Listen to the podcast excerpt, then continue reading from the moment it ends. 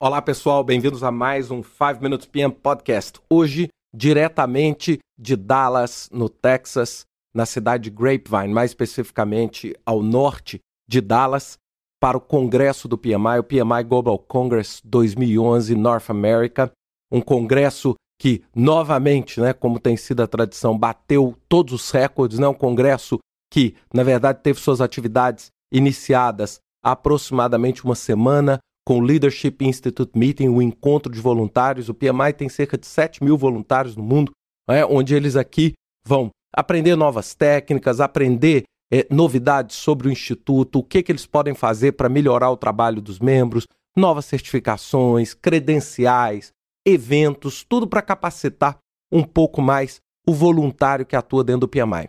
E né, nós estamos aqui, eu estou gravando esse podcast no domingo, né, um dia, né, todos vocês vão estar tá ouvindo aí um dia depois. Né, hoje, ontem, teve o grande início com o PMI Awards, é a cerimônia de premiação mundial do PMI, onde são várias categorias de premiação, onde nós tivemos né, o Philip Diab, é, o chairman do PMI em 2008, um grande amigo, recebendo o PMI Fellow Awards, o Alfonso Buceiro também da Espanha recebendo né, a, a mais importante premiação do PMI para voluntários, né, ou seja, os fellows do PMI, que normalmente são os fundadores do PMI. No Brasil nós temos o Paul Dinsmore do Rio de Janeiro, que já é fellow há muitos e muitos anos.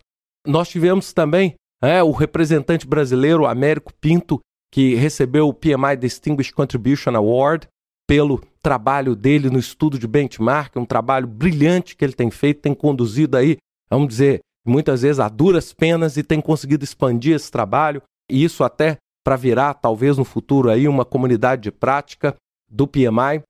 Então foi um, um, dia muito legal, muitos brasileiros aqui, né? Eu devo ter visto aí algo como 20 a 30 brasileiros aqui, e hoje, é, eu estou exatamente agora me preparando, porque hoje, mais no final do dia, nós temos a palestra do Malcolm Gladwell. Para quem não sabe, o Malcolm Gladwell é autor de três livros que eu considero assim uma literatura obrigatória no cenário de negócios de hoje. O primeiro deles é o ponto de virada, o tipping point, que mostra um pouco como determinados produtos, determinadas pessoas, eles né, vão adquirir uma fama ou o produto se coloca no mercado de uma forma, vamos dizer, descontrolada. Ele gera uma cadeia ou seja, você faz determinados investimentos e vai melhorando a venda do seu produto, mas chega numa hora ele explode, ou seja, você não precisa mais por força que o próprio mercado conduz ele para frente. Então é um livro muito legal para a gente entender diversos comportamentos, ou seja, o que faz uma marca explodir, o que faz, por exemplo, um Facebook virar o que ele é, né? e o que fez outras empresas como o Facebook não acontecerem, não chegarem a esse tipping point.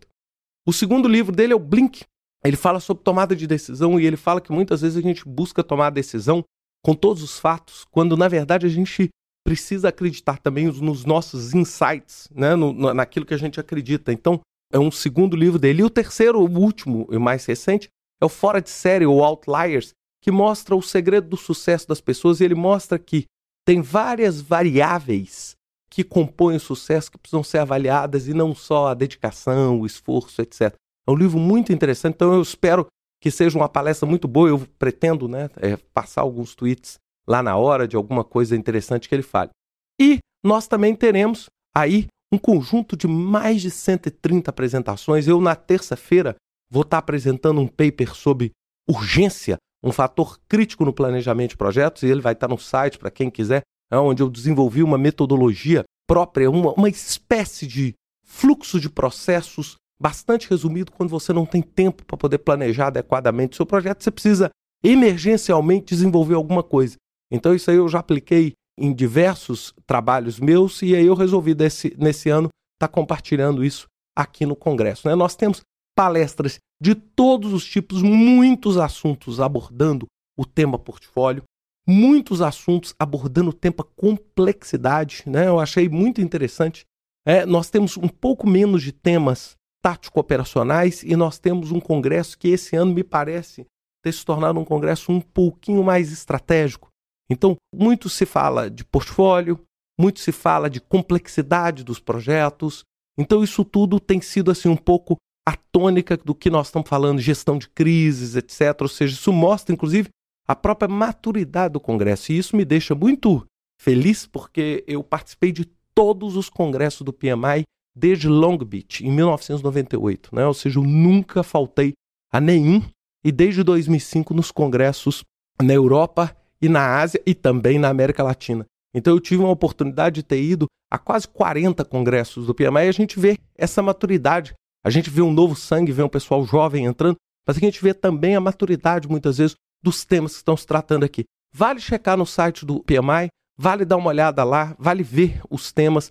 Todos esses artigos também vão estar na área de conhecimento, né, naquele Knowledge Center do PMI. Para quem é membro do PMI, você pode baixar esses PDFs com essas apresentações. Vale muito a pena para o seu próprio desenvolvimento. Não necessariamente você precisa estar presente aqui para aprender. E um dos objetivos desse podcast é isso: é compartilhar com vocês essa oportunidade, esse conhecimento. Um grande abraço para vocês. Deixa eu ir para a palestra do Malcolm Gladwell e eu vou dando notícia de lá. Um grande abraço para vocês.